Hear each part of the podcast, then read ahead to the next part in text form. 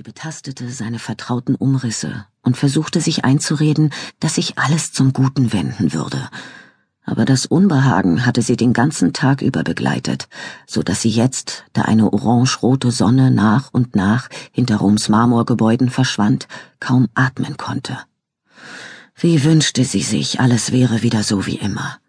Selbst Themen, die sie noch tags zuvor verärgert hatten, wären ihr jetzt als Ablenkung willkommen – zum Beispiel die Frage, ob sie, wie es alle erwarteten, Drusus Fidelius heiraten wollte. Es lag Ulrika fern, ungehorsam zu sein. Rom erzog seine Töchter zu Ehefrauen und Müttern. All ihre Freundinnen waren entweder verheiratet oder versprochen, andere Zukunftspläne gab es auch gar nicht.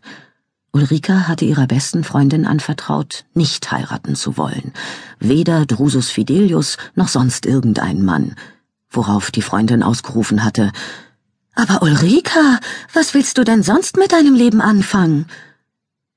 Auf diese Frage hatte Ulrika keine andere Antwort gehabt als die, dass sie seit jeher das unbestimmte Gefühl habe, sie sei zu etwas anderem berufen. Was das war, wusste sie allerdings nicht zu sagen. Ihre Mutter hatte sie zwar in den Grundlagen der Heilkunst unterrichtet, in der Herstellung und dem Gebrauch von Medizinen, aber Ulrika wollte nicht in die Fußstapfen der Mutter treten. Vor dem Hintergrund von Roms Villen und Straßen war Ulrika zur Frau herangereift. Sie genoss ein luxuriöses Leben in einem herrschaftlichen Haus. Warum sehnte sie sich dann nach Gebirgen und Wäldern aus Nebel und Geheimnis? Seit sie lesen konnte, hatte sie alle Schriften über das Volk ihres Vaters verschlungen, derer sie habhaft werden konnte, hatte deren Kultur und Bräuche, deren Überzeugungen und Geschichte aufgesogen. Sogar ihre Sprache hatte sie sich angeeignet, heimlich, denn wann immer sie Freundinnen von ihrem Interesse an den Germanen erzählt hatte, war sie auf Unverständnis gestoßen. Welchen Sinn hatte das alles?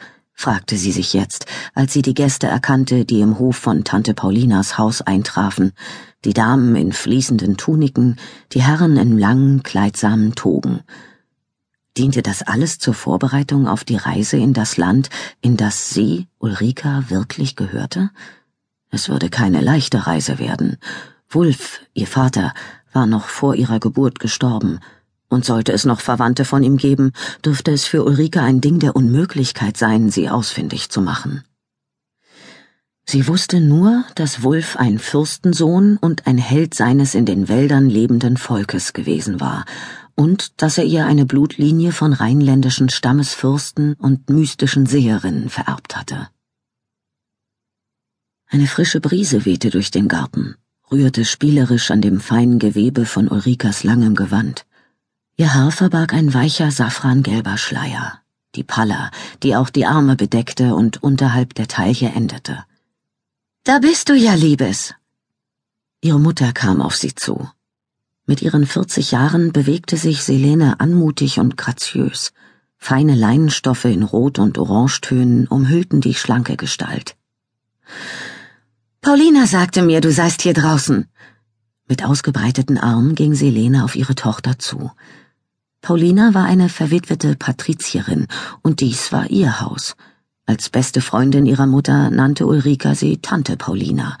Da Paulina in Roms höchsten Kreisen verkehrte, lud sie dementsprechend nur die Elite der Stadt zu sich ein.